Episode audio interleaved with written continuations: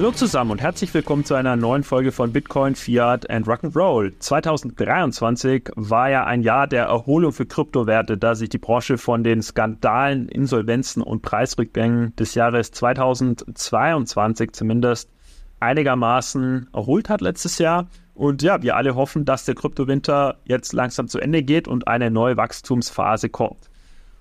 Das Schöne ist, das ist nicht die einzig gute Nachricht für die Branche, sondern frische Chainalysis-Daten zeigen auch, dass im Jahr 2023 der Wert, der an illegale Kryptoadressen übertragen wurde, deutlich zurückging. Ja, dieser Wert belief sich auf insgesamt 24,2 Milliarden US-Dollar und für das Jahr davor, 2022, liegt die aktualisierte Chainalysis-Schätzung für genau diesen Wert noch bei 39,6 Milliarden Dollar, also fast das Doppelte. Ja? Und anlässlich dieser erfreulichen Entwicklung sprechen wir heute mal über Crypto Crime. Ein zweiter Grund, warum wir das heute tun, ist, dass frische On-Chain-Daten zu Crypto Crime vorliegen werden. Denn Chainalysis veröffentlicht bis Ende des Monats seinen Crypto Crime Report 2024.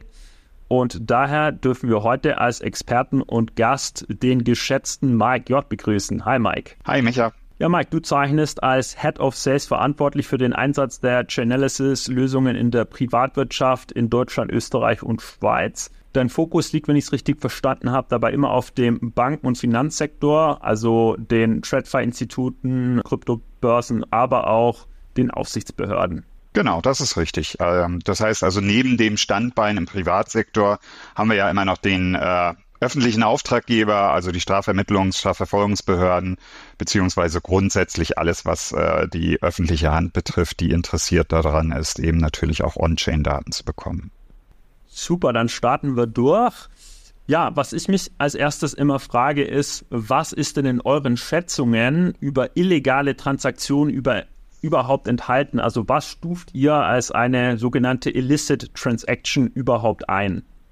Weil ich es vergessen habe, am Anfang nochmal erstmal auch vielen Dank für die erneute Einladung. Freue mich auch wieder da, ein paar aktuelle Zahlen, Daten und Fakten basierend auf On-Chain-Daten äh, dem geschätzten Hörerkreis auch zusammen mit dir präsentieren zu können. Ja, aber das ist richtig. Die Frage stellt sich natürlich immer, was sind denn eigentlich illegale Aktivitäten auf Basis von On-Chain-Daten? Also ganz klar klassifizieren wir illegale Aktivitäten äh, in, in der, derlei Hinsicht, dass es nachweislich äh, Aktivitäten sein müssen, die on-chain passiert sind, in die entsprechend dann die Kryptowährungen involviert sind. Also ein krimineller oder illegaler Service, eine Wallet oder ein Player, der als illegal auf der Blockchain als solches identifiziert sein muss. Und ähm, dementsprechend, was wir maßgeblich aber tun, ist, dass wir nicht im Regelfall einzelne Adressen dort äh, klassifizieren. Das kann manchmal hilfreich sein, sondern unsere mächtigste Engine äh, von Chainalysis ist dort das Clustering. Das heißt also Adressen, die nachweislich einen, einen wirtschaftlich be äh, Berechtigten zugeordnet werden können, äh, also mehrere Adressen, die einen wirtschaftlich äh, Berechtigten zugeordnet werden können, werden dort in Clustern zusammengefasst. Der Vorteil ist einfach, dass dies ein deutlich umfangreicheres und besseres Bild ergibt. Das heißt also, eine einzelne Adresse kann ja durchaus neutral sein äh, vom Risiko und nicht als illicit gekennzeichnet sein. Wenn ich aber über das Clustering feststellen kann, dass ich diese Adresse einer Entität zuordnen kann, die nachweislich illegale Aktivitäten durchgeführt hat, dann mag sich das Bild dieser einzelnen Adresse damit grundsätzlich gewandelt haben. Ja, also natürlich ist manchmal die Adressebene auch hilfreich zu verstehen, aber grundsätzlich ist es das bessere Bild, wenn ich über einen Cluster halt äh, oder auf einen Cluster schauen kann und verstehen kann, ist dieser Cluster in illegale Aktivitäten involviert oder nicht. Ja, jetzt habt ihr ja zumindest in meinem Verständnis dieses Jahr auch ähm, gestohlene Gelder aus den Crypto-Hacks inkludiert. Wie seid ihr denn äh, da genau vorgegangen und was hat euch denn motiviert, jetzt quasi von dieser eisernen Regel abzuweichen, äh, quasi Adressen, die ihr als illegitim ähm, identifiziert habt, mit aufzunehmen? Also warum wurden jetzt quasi die großen CFI-Hacks und die gestohlenen Gelder dort in die Statistik mit aufgenommen?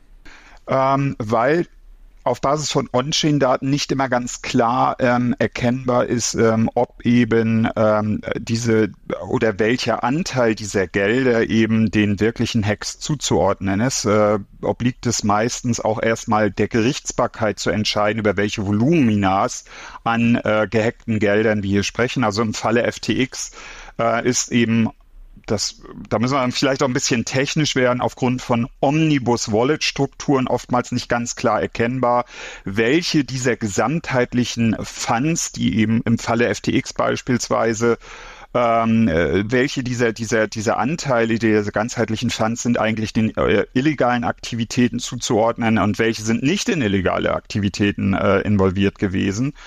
So müssen wir uns dort auf Daten stützen, die eben nicht on-chain zur Verfügung stellen, sondern hier eben äh, über die entsprechenden Gerichtsbarkeiten dann eben auch ähm, äh, adressiert werden und ähm, auf Basis dieser Zahlen, Daten und Fakten, die eben off-chain dann zur Verfügung stellen, ähm, nivellieren wir dann auch unsere Erkenntnisse in Bezug auf die illegalen Aktivitäten, die diesen Hacks oder illegalen Aktivitäten dann zuzuordnen.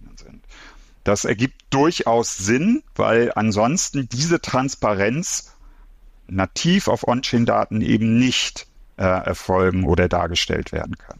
Genau, also äh, inkludiert sind in den äh, Zahlen, über die wir heute sprechen, Adressen, die als äh, illicit oder illegitim identifiziert wurden und die von äh, Gerichten sozusagen bestätigten Schuldbeträge der CFI-Hacks und damit äh, in meinem Verständnis machen eure Zahlen äh, ein Lower Bound oder eine untere Grenze aus, denn es kann natürlich noch viel mehr illegitime Kryptoadressen da draußen geben, die wir alle noch nicht kennen.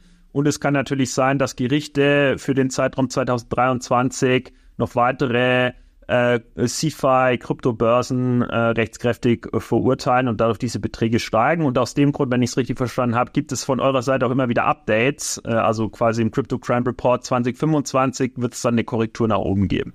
Genau so ist das. Also das sehen wir auch jetzt in dem aktuellen Crypto Crime Report, auch schon aus den entsprechenden Excerpts, die es bei uns ja auch auf dem Blog bereits äh, gibt, äh, ist erkennbar, dass wir diese Zahlen auch aus 2022 bereits nach oben äh, korrigiert haben. Das ist ein ganz normaler Prozess. Genau diese Erkenntnisse fließen mit ein. Und ähm, nochmal auf die äh, zurückliegende Fragestellung zu kommen, das ist die erste Ausnahme von unserer üblichen On-Chain-Methodik, dass wir wirklich Off-Chain-Erkenntnisse mit einfließen lassen, äh, weil wir denken, das gibt eben insgesamt ein besseres Bild ab in Bezug auf die ganzheitliche äh, Kryptokriminalität, äh, die im Kontext mit Kryptowährungen steht.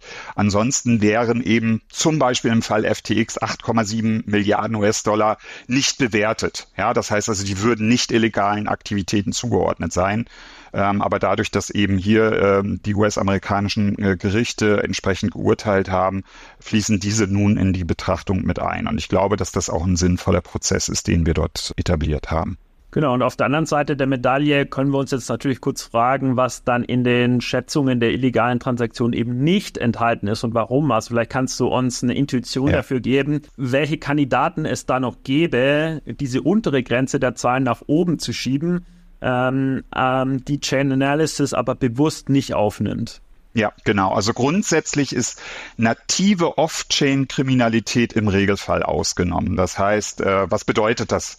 Das wäre zum Beispiel konventioneller Drogenhandel mit Krypto als Zahlungsmittel. Ja, wir sehen zwar eine mögliche Kryptowertetransaktion auf einer Blockchain, aber wir wissen nicht, dass diese Kryptowerte-Transaktion mit dem Drogenhandel in Verbindung steht, weil auf der einen Seite haben wir die Off-Chain-Welt und auf der anderen Seite haben wir die On-Chain-Welt. Wenn natürlich Strafverfolgungsermittlungsbehörden Kenntnis darüber erlangen, dass diese beiden Aktivitäten im Zusammenhang stehen und uns diese Informationen übermitteln, dann können wir nachträglich, und das passiert eben dann im Angleichen der Zahlen der, der aktuellen Crypto-Crime Reports, dann können wir nachträglich diese Informationen auch bei uns mit einfließen lassen wenn wir die Kenntnis darüber erlangen, dass eben weitere Adressen illegalen Aktivitäten zugeordnet werden konnten, dann wird das bei uns im Datensatz nach Überprüfung oder entsprechend dem Erlangen von rechtskräftigen Informationen eben auch im Datensatz berücksichtigt. Und das ist genau der Punkt, wo dann die Zahlen nach oben tendieren. Ähm, aber das ist nur mal einer dieser Fall, äh, Fälle. Weitere Fälle sind äh, beispielsweise eben Mittel, die an Adressen gesendet wurden, die derzeit eben nicht als illegal gelabelt sind. Das muss ja, das muss ja nicht unbedingt äh, Off-Chain-Kriminalität sein, sondern das kann eben äh, sein, dass wir Kenntnis darüber erlangen, dass ein weiterer äh, Adresscluster beispielsweise einem Darknet-Market zugeordnet werden kann, äh, weil eben mehr Transaktionen von diesem Adresscluster eben ganz klar dieser Entität Darknet-Market zugeordnet werden konnte oder Mittel, die äh, von Krypto-Plattformen stammen, die des Betrugs beschuldigt wurden, aber die noch nicht rechtskräftig da entsprechend verurteilt wurden. Ja, also wir sind ja nicht die Instanz zu verurteilen oder zu urteilen. Wir sehen vielleicht, dass es eine Krypto-Plattform ist, die illegales Behavior aufweist, aber das äh, äh, versetzt uns nicht in die Lage, solange es, es kein rechtskräftiges Urteil dazu gibt, eben zu sagen, dass äh, wir sagen, diese Krypto-Plattform ist beispielsweise eben eine nicht regulierte Exchange. Ja, also das, das, das passiert immer erst dann, wenn die, die Erkenntnisse daraus eben hieb- und stichfest sind. Das können Gerichtsurteile sein, das können weitergehende Informationen aus der Community sein. Denn ich glaube, hier ist auch ein etwas falsches Bild vielleicht, wie funktioniert Chainalysis. Es ist ja nicht nur ein monodirektionaler Informationsfluss, sondern es ist auch immer ein bidirektionaler Informationsfluss. Also aus unserer Kundenbasis zurück die Informationen, die einerseits eben von Strafverfolgungsermittlungsbehörden äh, kommen, die von den, von den Gerichten kommen, die aber eben auch aus und von Kunden der Privatwirtschaft stammen, dass die eben auch natürlich Erkenntnisse darüber erlangen, dass Kunden eben mit illegal, also mit Ransomware-Gruppen zum Beispiel eben konfrontiert wurden. Ähm, und diese Informationen können auch und werden auch an uns zurückübermittelt und versetzen uns dann in die Lage, eben bisher unbekannte Adressen eben entsprechenden hier in diesem Falle beispielsweise Ransomware-Cluster zuordnen zu können oder Ransomware-Gruppen zuordnen zu können. Und ein weiterer Punkt ist zum Beispiel ähm, Transaktionen, die äh, potenzieller Marktmanipulation auch zuzuordnen sind. Also Unsere Heuristiken erkennen viele dieser beteiligten Instanzen und Pattern, aber eben nicht alle. Und sofern wir nicht wirklich, wir, wir nennen das immer so gerne Ground Truth Data haben, also wirklich ganz sicher sind, ähm, dass dies eben Marktmanipulation zuzuordnen ist, solange werden diese auch nicht entsprechend gelabelt. Ein weiterer Punkt ist zum Beispiel Mittel, die auch aus Geldwäsche stammen. Also hier auch nochmal ganz klar etwas zu den Prozessen, wie wir analysieren. Wir berücksichtigen Inflows zu illegalen Adressen, keinerlei Outflows, da dies den Anteil der illegalen Aktivitäten quasi verdoppeln würde und künstlich aufblähen würde. Das heißt also, ähm, alle Mittel, die eben aus illegalen Aktivitäten in entsprechend illicit Addresses fließen, werden analysiert, aber natürlich werden diese Mittel dann irgendwann nach wenigen Tagen, Monaten, teilweise erst Jahren über Geldwäschemethoden versucht, in more, mehr liquide Mittel oder in einen Off-Ramp-Prozess zu schleusen. Aber diese Mittel haben wir ja bereits analysiert im Inflow. Wir wissen schon, dass sie illegalen Aktivitäten zuzuordnen waren. Wenn wir es jetzt nochmal analysieren würden im Outflow und Off-Ramp, dann würde das quasi den Anteil ja schon aufblähen oder verdoppeln. Und dementsprechend wird der wirkliche Anteil aus Geldwäsche in diesen entsprechenden Crypto Crime Reports nicht nochmal analysiert oder zugerechnet. Mehr gut. Ihr habt es auch gut aufbereitet in äh, einem ja, ersten, ich nenne es gerne Knowledge Byte. Also das ist quasi eure erste äh, Publikation vorab, bevor dann der finale Crypto Crime Report bis äh, Ende des Monats publiziert wird. Und da habt ihr wirklich super definiert, eben was inkludiert ist, was nicht. Ja. Äh, und und äh, das finde ich immer besonders hilfreich bei jeder Studie halt zu definieren, was in Scope, out of Scope ist. Äh, genau, und dadurch wird halt ganz klar, wie sich diese untere Grenze ähm, des Crypto Crime Reports zusammensetzt. Und ich finde, Ransomware ist da immer ein gutes Beispiel, denn Unternehmen ähm, oder auch äh, ja, Retail-Investoren machen ja nicht gerne äh, sofort bekannt, dass sie gerade Opfer einer Ransomware-Attacke sind. Äh, also Unternehmen zum Beispiel nicht, halt, um halt Investoren oder Aktienbesitzer ähm, äh, da nicht äh, abzuschrecken. Und äh, das stellt sich dann halt vielleicht erst ein Jahr später raus. Ähm, aber wenn es also wenn's dann offiziell ist und idealerweise auch schon rechtskräftig, dann kann es natürlich noch in die Daten mit aufgenommen werden. Das ist korrekt. Also es gibt einige Unschärfen, die daraus resultieren, dass nicht immer betroffene Unternehmen oder Einzelpersonen auch kundtun, dass sie Opfer geworden sind. Ja, also nicht jeder wendet sich eben an eine an eine Polizeidienststelle oder eine Ermittlungsbehörde und ähm, teilweise obliegt es dann eben auf Basis anderer Fälle unseren Heuristiken und Analysemethoden eben entsprechende bisher nicht klassifizierte Adressen eben klar einem beispielsweise Ransomware-Cluster dann zuordnen zu können. Und damit steigen natürlich dann die Zahlen illegaler Aktivitäten schlussfolgernd dann an. Ja. Gut, ja, ich würde vorschlagen, so viel zu den Definitionen, was also inkludiert und exkludiert ist in den Daten. Jetzt würde ich sagen, springen wir doch mal zur Interpretation oder den Ergebnissen. Ähm, da gibt es drei interessante Trends, neben ganz vielen Beobachtungen natürlich, aber drei Trends stechen heraus. Und der erste ist im Bereich Kryptobetrug oder Scamming und gestohlenen Kryptowerten oder Hacking.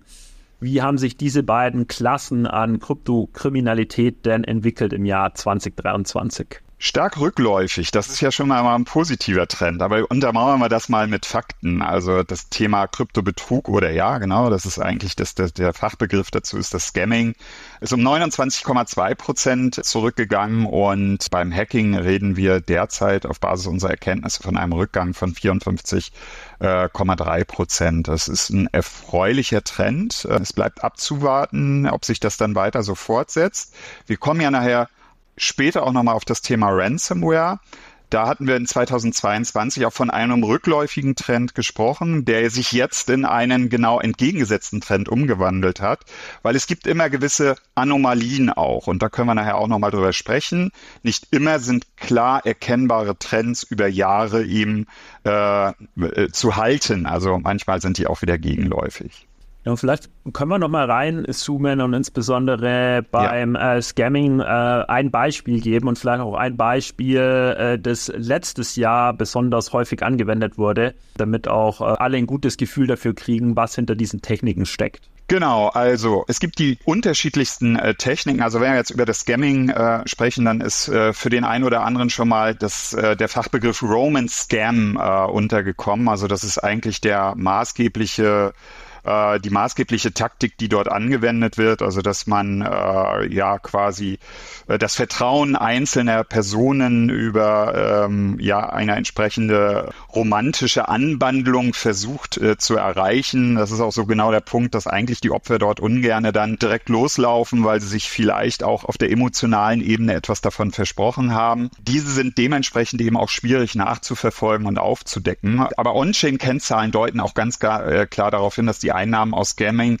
ähm, egal ob es jetzt ein Roman-Scam oder andere Scamming-Methoden sind, seit 2021 rückläufig sind. Ähm, die Zahlen des FBI sprechen dort irgendwo eine gegensätzliche Sprache. Also das FBI sagt, ähm, die steigen an.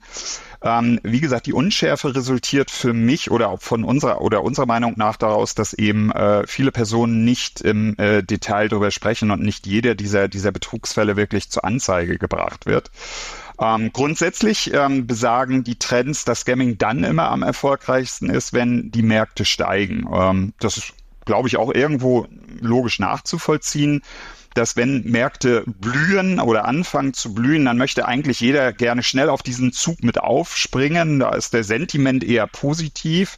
Und das macht es den Scammern natürlich einfach, und einfacher. Eben dieses äh, positive Sentiment wird genutzt, um eben Zugang zu entweder Privatpersonen im Kontext Roman Scam oder mit anderen Scamming-Methoden eben natürlich auch zu entsprechenden äh, Geschäften, Instituten, Entitäten zu erlangen und ähm, diese dann eben mit den entsprechend unterschiedlichsten Betrugsmethoden dann oder über entsprechende unterschiedliche Betrugsmethoden an die Gelder dann zu kommen. Das sehen wir halt im Kontext Scams. Genau, und dann ist die zweite Komponente dieses äh, rückläufigen Trends, also dass Scamming und Hacking so, sogar stark rückläufig war, mit ihren ca. 29 respektive 54 Prozent dass eben auch Krypto-Hacking zurückgegangen wird. Also wie kommt das denn? Ja, das äh, Hacking war ja immer ein Problem. Das war aus meiner Sicht vor allem im DeFi-Space immer gerade bei so Blockchain-Bridges ein Problem. Äh, wie erklärst du dir? Also bei Scamming ist ja die Erklärung, dass jetzt wir in einem Kryptowinter waren und da hat eh keiner mehr Interesse auf äh, an Krypto-Invests. Deswegen ist es auch schwieriger zu scammen. Aber wieso ist es denn schwieriger geworden zu hacken? Genau. Ich entsinne mich an unsere letzte äh, Episode, die wir beide hatten, Michi. Da hatten wir genau dieses Thema DeFi-Hacking nämlich äh, thematisiert. Ja, da haben wir einen starken Anstieg festgestellt. Zwischenzeitlich ist das eben, hat sich das in einen gegenläufigen ähm, äh, Trend umgekehrt. Natürlich, das Thema Crypto-Hacking ist viel schwieriger zu verbergen, da äh, die unge oder ungewöhnlich erscheinende Abflüsse, die können nicht verschleiert werden. Das ist alles On-Chain. DeFi ist nativ On-Chain. Das heißt also, wir haben hier nicht irgendwelche Mechanismen, die eben äh, auf, äh, über Off-Chain-Daten dann untermauert werden müssten, ähm, sondern haben eine ganz, ganz klare Transparenz. Warum kehrt sich das um? Wir vermuten, ähm, dass einfach die DeFi-Protokolle auch auf Basis unserer Erkenntnisse, dass eben äh, DeFi das Go-To-Target der Hacker in 2022 gewesen ist, dass eben äh, viele DeFi-Protokolle auch ihre Sicherheitspraktiken äh, verbessert haben, dass also hier auch ganz klar ähm, die Community mehr gefordert wurde und ist und auch mehr angesprochen wurde, eben entsprechend beizutragen. Ja, das heißt also, die DeFi-Protokolle, das ist ja im Regelfall auch alles Open Source und äh, die Community hat natürlich ein ureigenstes Interesse daran, eben entsprechende Sicherheitslücken äh, rechtzeitig zu erkennen. Denn auch wie ich es damals in der letzten Episode schon gesagt habe, DeFi basiert eben aber auch nicht nur nativ zu 100 Prozent auf On-Chain, sondern eben auch zu 100 Prozent auf Software. Und Software ist angreifbar. Und je weniger Schwachstellen Software hat, je mehr die Community diese Schwachstellen ausmerzt, umso sicherer werden die Protokolle. Und das ist ein mögliches Zeichen, dass die DeFi-Hackerangriffe zurückgegangen ist. Ein mögliches äh, gutes Zeichen ist, dass die DeFi-Protokolle einfach besser geworden sind, sicherer geworden sind. Ich finde ja die Dynamik äh, auf der einen Seite die Kriminellen, die ihre Praktiken professionalisieren äh, und auf der anderen Seite eben äh, die, die Opfer, ins, insbesondere die institutionellen Opfer, die dann auch ihre Sicherheitspraktiken verschärfen und professionieren.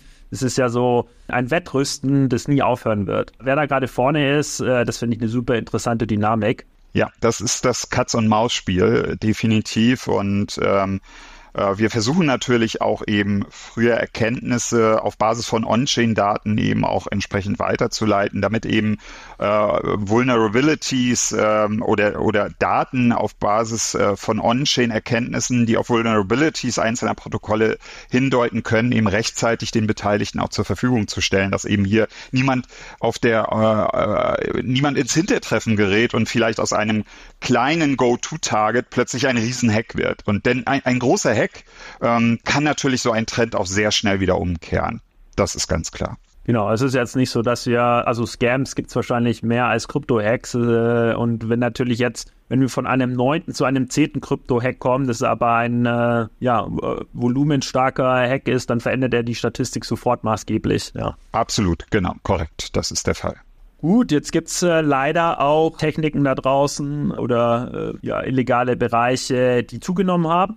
Wären dann nämlich Ransomware-Angriffe und die Aktivitäten auf Darknet-Marktplätzen. Wie kam es denn dazu, dass die zugenommen haben? Genau, also die Einnahmen in 2023 aus Ransomware und Darknet, die sind entgegen dem Trend wirklich äh, angestiegen. Und zwar, das ist genau auch das, den Punkt, den du gerade thematisiert hast, Michi, dass eben äh, das Ransomware-Angreifer sich eben äh, auch den Verbesserungen der Cybersicherheit angepasst haben. Ähm, das ist auch ein Trend, äh, über den wir ich glaube, auch in der letzten Episode gesprochen haben. Auch da hatte ich schon thematisiert, dass Ransomware-Angriffe deutlichen, äh, deutlichen Trend nach oben äh, haben. Und ähm, um mal auch hier eine Zahl zu nennen, und das reflektiert ähm, glaube ich, auch auf eine der Fragen, äh, die du mir äh, freundlicherweise vorab aus der Community schon mal zur Verfügung gestellt hast. Welchen Anteil nimmt Ransomware eigentlich an? Und wir können hier, glaube ich, mal mit ein bisschen Zahlen, Daten und Fakten halt äh, über ein bisschen Zahlen, Daten und Fakten halt sprechen.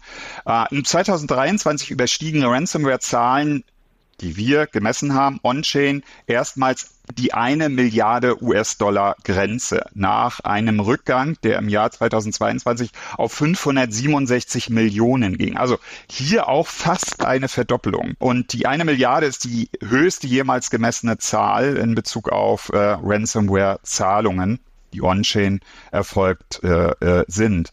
Also Ransomware sehen wir schon als ein eskaliertes, nicht nur ein, ein eskalierendes, sondern ein wirklich es, bereits eskaliertes Problem in Häufigkeit, Reichweite und auch Umfang der Angriffe. Und wenn wir jetzt auf die Details schauen, äh, sehen wir unterschiedliche Strategien, die dort auch eingesetzt werden. Schon letztes Mal habe ich auch gesagt, es geht mehr in diese Richtung Big Hunting Strategy, also Großwildjagd. Also es sind nicht viele kleine Ransomware-Angriffe, sondern die großen Ransomware-Gruppen suchen sich auch wirklich die großen industriellen Player, um diese zu erpressen. Ja, also wenige große Angriffe, um eben auch wirklich Millionen US-Dollar Lösegelder auch zu erpressen. Äh, daraus kommt so dieser Fachbegriff Big Hunting Strategy, ähm, also wirklich die Großwildjagd. Ein weiterer Punkt, der da einzahlt, ist das Thema Ransomware as a Service auch schon letztes Mal in der Episode ähm, thematisiert. Und zwar geht es wirklich darum, dass du heute Ransomware as a Service wirklich buchen kannst. Ja, also du gehst äh, in, ins Darknet und da gibt es äh, RAAS-Anbieter und du kannst quasi diese Software buchen ähm, du hast einen Support dahinter. Wenn irgendetwas nicht so funktioniert, hast du wirkliche Supportstrukturen dahinter, die dir helfen, eben auf Basis dieser, dieser a Service zur Verfügung gestellten Software eben äh, deine eigene, äh, deine eigenen äh, Angriffe zu starten. Also ich will hier niemanden dazu ermutigen, das mal auszuprobieren, aber so funktioniert das wirklich derzeit im ähm, Darknet. Und ein weiterer Punkt, der da auch mit einzahlt, der es quasi auch in Kombination mit dem RAAS-Ansatz eben auch den Unerfahrenen einfacher macht, ist quasi die Nutzung von Initial Access Brokern. Ähm, was ist jetzt so ein Initial Access Broker oder EAB? Ähm, so ein EAB dringt in die Netzwerke potenzieller Opfer ein und äh, dieser, dieser gefundene Zugang wird dann wiederum im Darknet für einige wenige hundert Dollar dann an potenzielle Ransomware-Angreifer eben äh, verkauft. Ja, also ist auch ein Geschäftsmodell. Und der Ransomware-Angreifer hat damit schon mal einen Zugang zu einem möglichen Opfer gefunden. Er muss sich nicht selber um den Zugang kümmern, sondern den hat er für einige wenige hundert Dollar bereits eingekauft. Das ist also vereinfacht natürlich dann für den potenziellen Angreifer auch äh, die Möglichkeit, auch ein Opfer zu finden. Also, das sind so die unterschiedlichsten Tendenzen, die wir dort sehen. Eine weitere Tendenz ist, dass es bei Ransomware-Angriffen gar nicht mehr so sehr um das oder über das Thema Encryption gemacht wird, sondern eher über das, über den Ansatz der Exfiltration.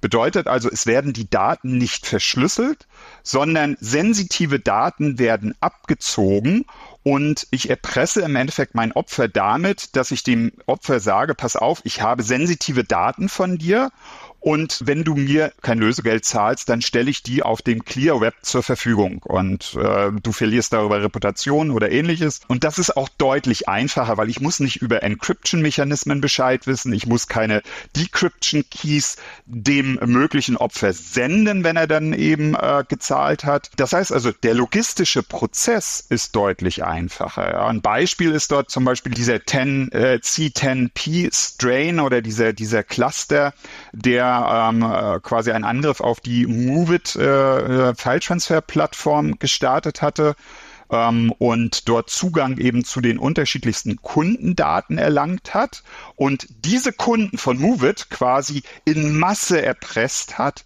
Und es wäre eben für diesen C10P-Strain viel zu aufwendig gewesen und ineffizient, jetzt sämtliche Daten zu verschlüsseln. Die haben einfach gesagt, so, ich bin an sensitive Daten von euch Kunden gekommen und die haben halt tausende, zehntausende Kunden dann mit Mal erpresst mit dem Hinweis, ich stelle die einfach ins Clearback, zahle mir dafür, dass ich es nicht tue. Und so haben sich also Taktiken und Strategien dort verändert und all das zusammengenommen, ähm, unterschiedliche Technologien, die dahinter stehen, unterschiedliche Strategien, die jetzt äh, dahinter stehen, die sich verändert haben. All das hat leider dazu geführt, dass eben hier der Trend im Kontext Ransomware sehr stark nach oben zeigt.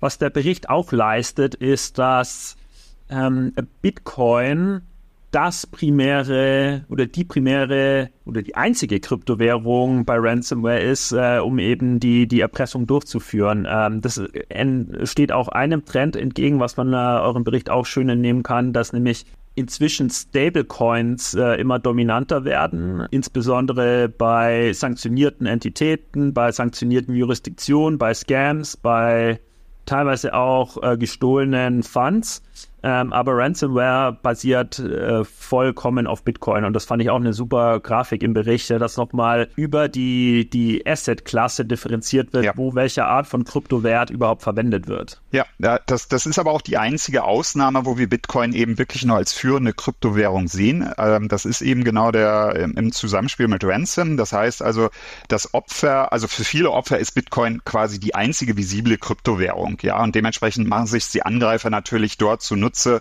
eben auch Bitcoin zu erpressen, weil das äh, ein gängiger Weg ist, eben auch an für die, für die Opfer an Kryptowährungen heranzukommen. Alles andere wäre zu exotisch, würde zu viele Hürden äh, verursachen und man möchte natürlich diese Prozesse auch eben streamlinen und schnell machen. Ja, man möchte das Geld schnell natürlich erpresst haben ähm, und das geht natürlich mit äh, gängigen Kryptowährungen einfacher, als wenn wir hier über exotische Währungen sprechen, die äh, wo vielleicht das Opfer erstmal überhaupt gar keine Ahnung von hat, dass es diese Kryptowährungen überhaupt gibt. Aber in den anderen Illicit Categories, die wir dort haben, ist es genau umgekehrt. Da spielt Bitcoin eher eine sehr untergeordnete Rolle und wie du es schon gesagt hast, der Stable oder die unterschiedlichsten Stablecoins die äh, hauptsächliche Rolle und das liegt einfach auch daran, dass auch selbst die äh, illegalen Akteure die Stabilität von Währungen schätzen. Ja, das heißt, auch die sind natürlich vor Inflation und Währungsschwankungen und der Volatilität der beispielsweise Altcoins nicht geschützt und äh, scheuen dementsprechend auch diese diese äh, Volatilität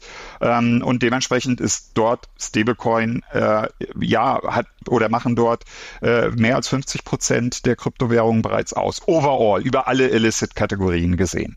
Genau, da äh, kommen dann natürlich sofort so Gedanken rein, dass äh, wenn jetzt natürlich ein Stablecoin der zugrunde liegende Kryptowert ist, dass dann halt Stablecoin-Emittenten entsprechende Gelder einfrieren können. Ja. Korrekt, natürlich. Was ja eigentlich ein positiver Aspekt ist, dass Genau, dass ein positiver Aspekt dann wäre, eben im Zusammenspiel zwischen Blockchain-Analyse, Ermittlungsbehörden, Stablecoin-Emittenten, dass wir darüber natürlich auch Gelder einfrieren und beschlagnahmen können ähm, und dementsprechend diesen Trends auch etwas entgegenhalten können. Definitiv, ja. Ja, was ich auch noch spannend fand, und jetzt komme ich nochmal zu den Darknet-Marktplätzen, das ja eigentlich äh, 2022 äh, Hydra, also die bis dahin den Markt dominierende äh, Darknet-Marktplatz geschlossen wurde. Aber trotzdem nehmen die illegalen Aktivitäten oder die Umsätze auf Darknet-Marktplätzen insgesamt absolut betrachtet zu, wenn ich es richtig interpretiert habe. Wie kann denn das passieren? Ja gut, es haben sich natürlich genügend Player gefunden, die ähm, jetzt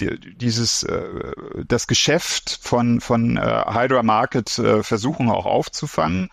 Ja, aber du, du, du hast schon recht. Also Schließung von Hydra war im Endeffekt, äh, dass über 90 Prozent aller Darknet-Markteinnahmen äh, plötzlich äh, weggefallen sind, weil nämlich äh, Hydra Market 90 Prozent Marktanteil gehabt hat. Insgesamt erholt sich der Sektor aber und der Gesamtumsatz steigt wieder in Richtung seines Höchststandes von 2021. Und äh, das ist darauf zurückzuführen, dass sich eben viele weitere Player nun im äh, Darknet-Market-Sektor auch bereits wieder etabliert haben auch höchstwahrscheinlich, das vermuten wir halt auch, Ableger eben äh, aus Hydra Market heraus oder eben entsprechende Player aus Hydra Market heraus.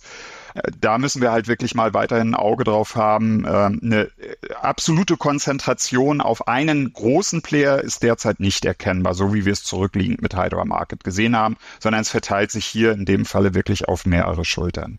Ja, mega spannend. Ich schlage vor, dass wir noch zu einer äh, dritten äh, interessanten Erkenntnis kommen. Das ist jetzt weniger ein Trend, sondern einfach äh, ja, eine Beobachtung.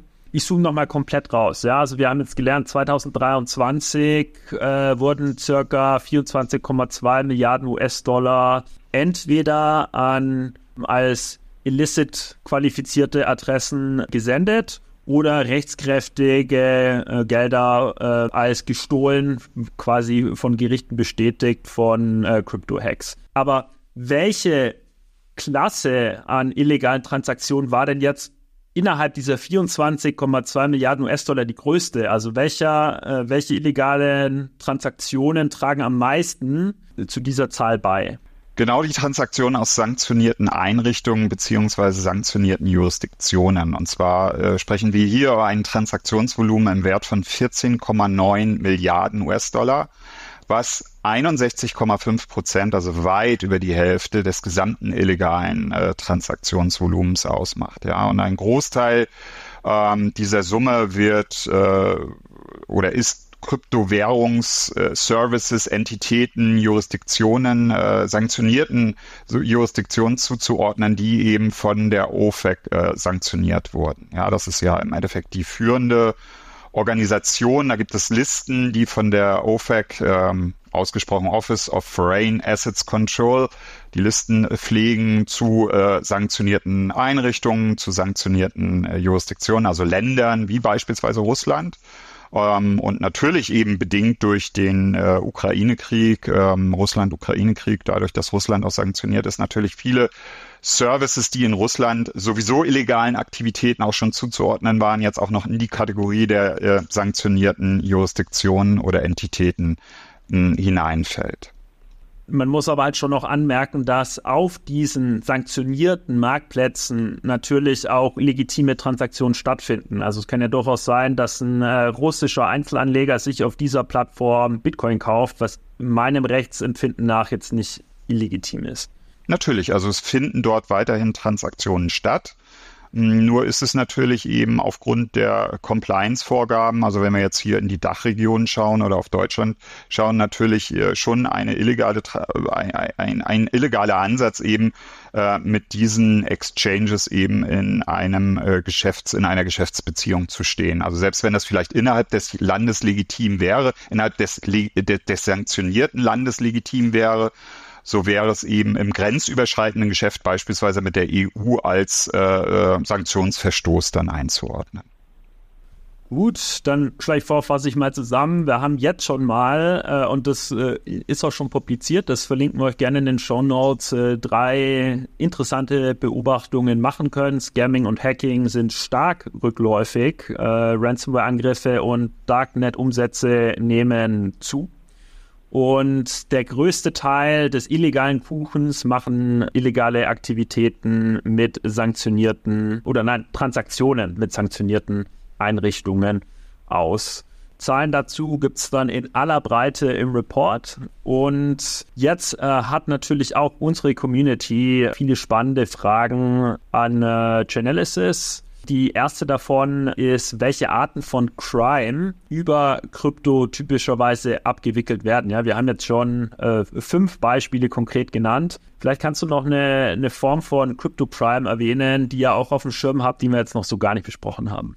Ja, ein hochsensibles Thema ist, äh, was sich unter dem Fachbegriff CSAM beispielsweise eben verbirgt. Also Child Abuse Material ist eine der Kategorien, die wir dediziert halt äh, analysieren. Dazu gibt es auch ein Excerpt aus unserem äh, aktuellen Crypto Crime Report. Ähm, das heißt, auch hierzu finden wir bereits in unserem Blogpost weitere Daten. Da gibt es aber beispielsweise auch Fraudshop als weitere Kategorie, ja, wo man also ähm, ähnlich wie bei einem äh, Darknet-Markt kannst du in einem Fraudshop beispielsweise eben äh, persönliche Identities kaufen, du kannst äh, Credit Card äh, Data kaufen. Ansonsten, was haben wir heute noch nicht berührt, wäre es beispielsweise das Thema Terrorist Financing als separate Kategorie. Ja, das heißt auch hier äh, wird äh, dediziert von uns analysiert, was entsprechend äh, den terroristischen Vereinigungen auch über die Blockchain auf Basis von On-Chain-Daten eben nachweislich zugespielt wird.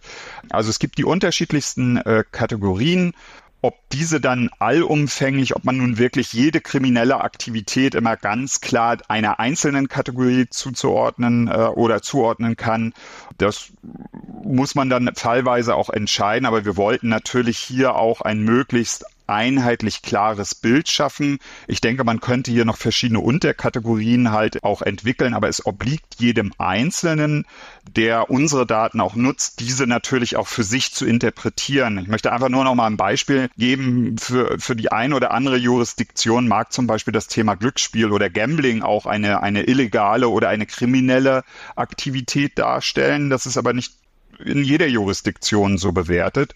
Mm, und dementsprechend ist auch das von uns immer nur eine gewisse, ähm, äh, ein gewisser Ansatz, aber keine verbindliche Vorgabe. Es obliegt jedem selbst, dem auf Basis unserer Zahlen, Daten, Fakten und der Transparenz, die wir zur Verfügung stellen, dann eben äh, zu beurteilen, ist das für mich eine kriminelle, eine illegale Aktivität? Ja, nein. Oder in welche Risikoklassifizierung würde es nach auf Basis meiner Compliance-Vorgaben dann fallen? Ja, an der Stelle wollte ich mich auch nochmal bei der Community bedanken, dass ihr so rege Fragen eingereicht habt. Das ist natürlich super, wenn wir da quasi die äh, Bitcoin Fiat Rock'n'Roll Community und unsere geschätzten Experten hier so unmittelbar verlinken können. Ähm, eine weitere Frage, die uns da aus Space erreicht hat, ähm, ist zum Fall Sterling Golf. Ja, äh, kannst du äh, was dazu sagen, ähm, inwieweit Daten dazu rausgegeben werden können ähm, während dieses laufenden Verfahrens? Also da bin ich höchstwahrscheinlich überhaupt nicht der richtige Ansprechpartner, weil einerseits ich eben meinen Blick im Private-Sektor habe, also gar nicht in irgendwelche Ermittlungsfälle äh, involviert bin und äh, zum anderen mich aber auch, ich glaube, dass das, das sehen wir alle, auch nicht den, den Spekulationen äh, in diesem Fall irgendwo äh, noch meinen mein Anteil dann äh, beisteuern möchte. Also dementsprechend möchte ich mich da eigentlich einer, einer Meinung äh, enthalten. Ich hätte da eine private Meinung, aber da ich heute als Vertreter von Chainalysis auch vor ähm, dem, dem Mikrofon sitze, ähm, würde ich, weil ich auch gar nicht der Experte da bin, äh, mich da einer, einer Antwort auch enthalten wollen.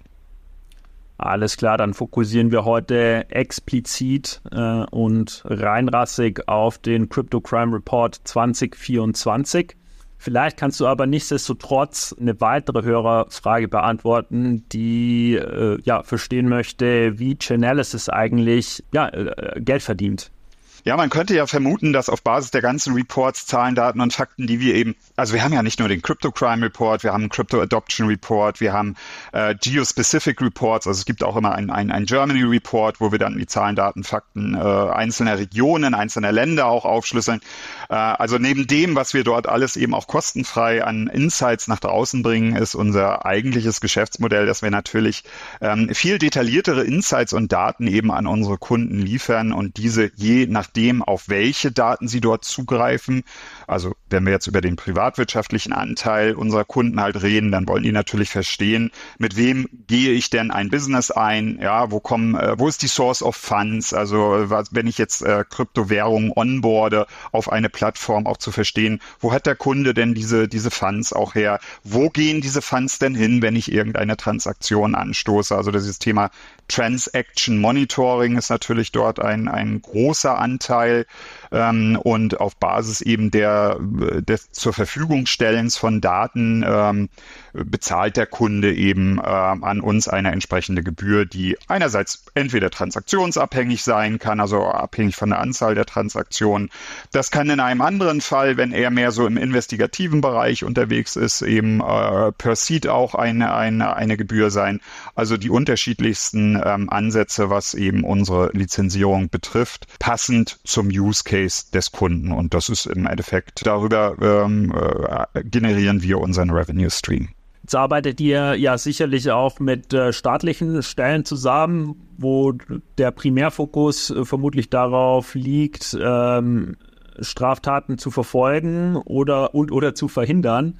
Ähm, was ich mich schon immer mal gefragt habe, äh, ob äh, in, in irgendeiner Zusammenarbeit auch irgendwie das Streben nach Erkenntnissen für wirtschaftliche Zwecke, also wie man irgendwie Blockchain fördern kann in Deutschland, wo Deutschland, Österreich oder Schweiz besonders reingehen sollte, oder steht bei der Zusammenarbeit mit äh, staatlichen Stellen so die Verfolgung und Verhinderung von Straftaten im Fokus? Nein, es sind natürlich auch die wirtschaftlichen Faktoren, die daraus abgeleitet werden können. Natürlich auch das Ganze immer ähm, im Kontext äh, der GDPR-Konformität. Also es geht nicht darum, den einzelnen User ähm, dort zu klassifizieren oder zu beurteilen, weil zumal wir diese auch nicht äh, im Kontext der Blockchain-Analyse ja aufdecken. Auch darüber hatten wir in der letzten Episode ja schon äh, gesprochen. Ja, das heißt also, wo sind die Möglichkeiten, wo sind die Grenzen von Blockchain-Analyse? Ja, es geht also nicht darum, äh, den äh, Michael Blaschko oder den Mike Jord auf einer Blockchain zu identifizieren, ähm, sondern entsprechende Services, Entitäten eben äh, zuzuordnen, entsprechende Adresscluster zu schaffen, Transparenz und Visibilität in diesem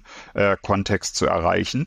Aber darüber können natürlich auch weitere Zahlen, Daten und Fakten abgeleitet werden. Also was sind eben äh, entsprechende Cross-Border-Flows, wo kommen die Funds her, wo gehen sie dann hin, welche Services sind, sind maßgeblich äh, äh involviert? Gibt es irgendwelche, für mich als Unternehmen beispielsweise ein interessanter Fakt wäre, wenn ich jetzt irgendwo ein, ein äh, Startup wäre zu verstehen, wo gibt es denn White Spaces äh, in, in dem Markt? Also was wird äh, in Bezug auf beispielsweise Crypto Exchanges derzeit nicht abgedeckt? Welche Assets äh, werden, äh, werden gar nicht so gerne äh, gehandelt? Welche werden aber umfangreich gehandelt? Also wirklich auch wirtschaftliche Faktoren abzuleiten, ist natürlich auch ein weiteres Geschäftsfeld, was wir dort ähm, adressieren. Im Bereich der öffentlichen Hand ist es für die Regulierungsbehörden oder die äh, Aufsichtsbehörden natürlich auch von Interesse, genau auf diese Zahlen, Daten und Fakten zuzugreifen. Und denn das ist auch wiederum in unser aller Interesse, wenn diese Zahlen, Daten, Fakten nicht zur Verfügung stehen würden, dann wäre der Ansatz der Überregulierung sehr schnell erreicht. Ja, das heißt also, man würde mit Kanonen auf Spatzen schießen, nur weil irgendwo ein Fall mal schiefgegangen ist irgendwo, ähm, aber eine Regulierungsbehörde nicht die die, die gute Sichtweise darauf hätte, über welche ähm, Zahlen sprechen wir denn auch und über welche Volumen sprechen wir in diesem Falle auch, würde zum Beispiel vielleicht irgendwann eine Regelungsbehörde einfach ähm, die Idee haben, naja gut, dann verbieten wir jetzt hier Krypto einfach mal, um von vornherein irgendetwas auszuschließen. Wenn man aber etwas in einen Kontext bringen kann, in den Kontext von Gesamtvoluminas, also hier in unserem Fall ja eben beispielsweise, dass wir sagen, die illegalen Aktivitäten äh, auf der Blockchain Blockchain sind, äh, um es jetzt mal auch prozentual nochmal, äh, da hatte ich mir auch nochmal die Zahl rausgeschrieben, ähm, dass das eben gar nicht die hohe Summe ist. Genau, also in 2000 23 waren es 0,42 Prozent des gesamten Transaktionsvolumens der von uns analysierten Blockchains. Ja, und wenn man diesen Kontext dann sieht, dann erkennt man auch, okay, ich muss vielleicht gar nicht überregulieren. Ich muss vielleicht gar nicht regulatorisch dort derzeit irgendwo in einem gewissen Kontext eingreifen. Ja, also deswegen sind natürlich diese Zahlen, Daten und Fakten auch für wirtschaftliche als auch regulatorische Erkenntnisse sehr, sehr hilfreich. Ja, mega vielen Dank dir, dass du auch die Zuhörer, Zuhörerfragen an der Stelle dann so äh, gut beantwortet hast. Genau, also ähm, mir ist noch wichtig festzuhalten abschließend, dass ja, auf der einen Seite äh, mit dieser unteren Grenze eurer Schätzung sind das ähm, 24,2 Milliarden US-Dollar, die an illegitime Adressen äh, geflossen sind. Äh, erstmal absolut eine hohe Zahl. Und um auch nochmal klarzumachen, dass, äh, dass hinter diesen Zahlen schwere Schicksale stecken, ja, also äh, Scamming-Opfer, das, das kann ja bis zum Selbstmord führen, ja, ähm, oder bei gestohlenen Fonds, verlieren Leute teilweise ihre, ihre Altersvorsorge, äh, sind jahrelang äh, schwer beschäftigt damit und auch äh, psychologisch geschädigt, ja, ähm, das war mir nochmal wichtig, den Punkt zu machen, aber der andere Punkt, der mir auch wichtig ist, äh, ist, dass eben zumindest äh, stand jetzt im Crypto Crime Report 2024 0,34 Prozent aller On-Chain-Transaktionen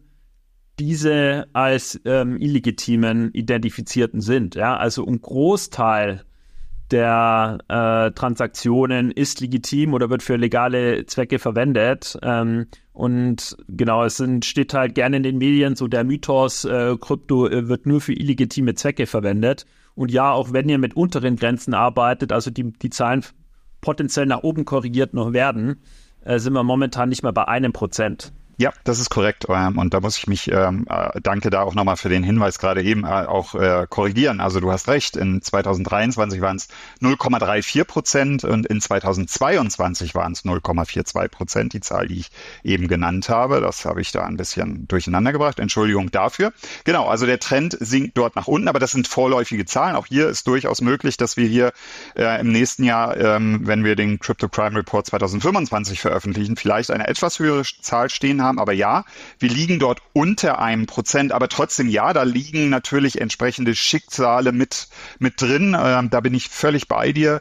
Und ich glaube, das ist aber auch der Vorteil ähm, von Blockchain-Analyse im Zusammenspiel eben mit äh, den Instituten, als auch eben der öffentlichen Hand, eben auf damit auch auf die ähm, kriminelle Seite eben auch wirklich einen Einfluss zu haben und diese zurückzudrängen, dass es eben nicht viele dieser Schicksale auch zukünftig geben mag und wir eben damit ähm, auch dem Wachstum äh, von äh, Krypto oder weitergefasst DeFi oder noch weitergefasst Web3 auch einen fruchtbaren Boden ebnen, weil ich glaube, wenn wir dort nicht zusammen in der Community gegen diese kriminellen Aktivitäten gemeinsam gegen ankämpfen, dann wird es eben auch schwierig werden, ähm, dass sich diese Bereiche eben, dass, dass, dass das eben auch ein sicheres Spielfeld ist, sodass eben User wie du und ich auch zukünftig noch Spaß dran haben. Das ist, glaube ich, auch ein wichtiger Fakt. Ja, genau. Ähm, also äh, ich glaube definitiv, dass Blockchain-Analysefirmen einen wertvollen Beitrag dazu leisten, dieses äh, Risiko oder die mit Kryptokriminalität verbundenen Risiken zu mindern. Ich glaube, was auch wichtig ist, ist, dass äh, wir alle ähm, und vor allem Neueinsteiger in den Space halt verantwortungsvoll mit Kryptowährungen umgehen. Äh, also erstmal diese ganzen Risiken kennen, um dann halt nicht einen, einem Romance-Scam zum Opfer zu werden.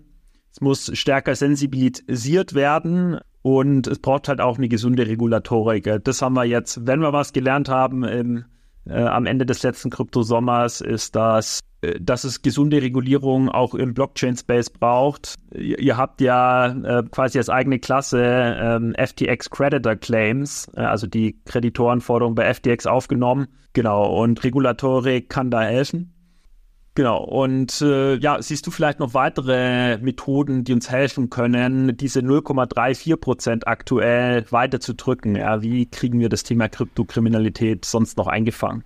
So wie du es äh, selber schon angesprochen hast, ein ganz, ganz wichtiger Fakt ist das Thema Knowledge Transfer, ähm, äh, Education. Das heißt also, äh, das, diese gesamten Thematiken, Krypto, DeFi, Web3, die stehen und fallen mit einer kritischen Masse. Und die kritische Masse, die erreichen wir nicht mit den Krypto-Nerds, die das alles schon kennen. Ja, also würde ich uns beide so ein bisschen mit, mit reinzählen.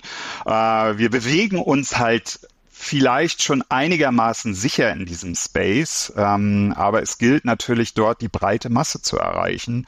Und die breite Masse erreichen wir nur über Aufklärung und die breite Masse wird sich auch nur sicher in diesem Umfeld über das Thema Aufklärung und Education bewegen können. Also das Thema Roman Scam ist dort ein ganz, ganz, äh, ein ganz, ganz gutes sogar, weil äh, es ist doch wirklich kaum noch nachvollziehbar, dass es heute immer noch äh, Leute gibt, die wirklich auch darauf reinfallen. Ja, das ist also überall wird davor gewarnt, egal ob das irgendwelche SMS sind, die auf dem Handy dann landen. Du, Papa, ich habe hier eine neue Nummer und äh, das alte Handy ist mir gestohlen worden und äh, ja, jetzt muss da irgendwas, äh, musst du da irgendwas zahlen, um dieses oder jenes freischalten zu können, damit ich das Handy nutzen kann, was auch immer. Und es gibt trotzdem noch genügend viele Leute, die einfach auch auf diese Ansätze eben reinfallen. Und äh, über Education müssen wir versuchen, diese kritische Masse zu erreichen, die dann eben nicht mehr darauf reinfallen zukünftig. Und damit wird man schon einen Großteil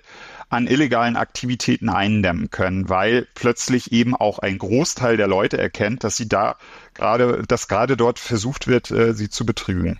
Ja, sehr gut, dass wir dann heute zusammen gesprochen haben, denn äh, sowohl Chainalysis als auch Bitcoin vierten Rock'n'Roll haben sich dem Thema Education ja auch ähm, verschrieben. Ein gutes Beispiel ist eben der Chainalysis 2024 Crypto Crime Report, der dann bis Ende des Monats veröffentlicht wird. Und ja, ähm, genau aus diesem Grund unser Appell an euch, äh, lest ihn euch durch, äh, um genau diese Sensibilisierung für die diversen Kriminalitätstechniken da draußen zu bekommen. Ja, Mike, äh, ganz vielen lieben Dank, dass du so exklusiv äh, die Insights äh, geteilt hast, bevor sie überhaupt bis Ende des Monats publiziert werden. Und ich hoffe, wir sehen uns auf der nächsten Krypto-Konferenz. Das hoffe ich auch. Vielen Dank nochmal für die Einladung und äh, ich kann nur jeden ermutigen, schaut einfach dann, wenn der Report äh, veröffentlicht ist, einmal rein. Da erschließen sich noch viele, viele weitere Zahlen. Und nochmal das Thema Education vielleicht ganz kurz angefasst. Es gibt bei uns eine Academy, ähm, die academy.chainalysis.com, freie Kurse. Wer also möchte, etwas mehr lernen möchte, hat dort die Möglichkeit, eben sich Wissen anzueignen. Aber nochmals vielen Dank euch für die Einladung freue mich auf das nächste Mal. Dankeschön, Mike. Mach's gut. Achtung, Disclaimer. Die Inhalte spiegeln die private Meinung der Hosts wider, dienen ausschließlich der allgemeinen Information und stellen keine Anlageberatung oder Kaufempfehlung dar.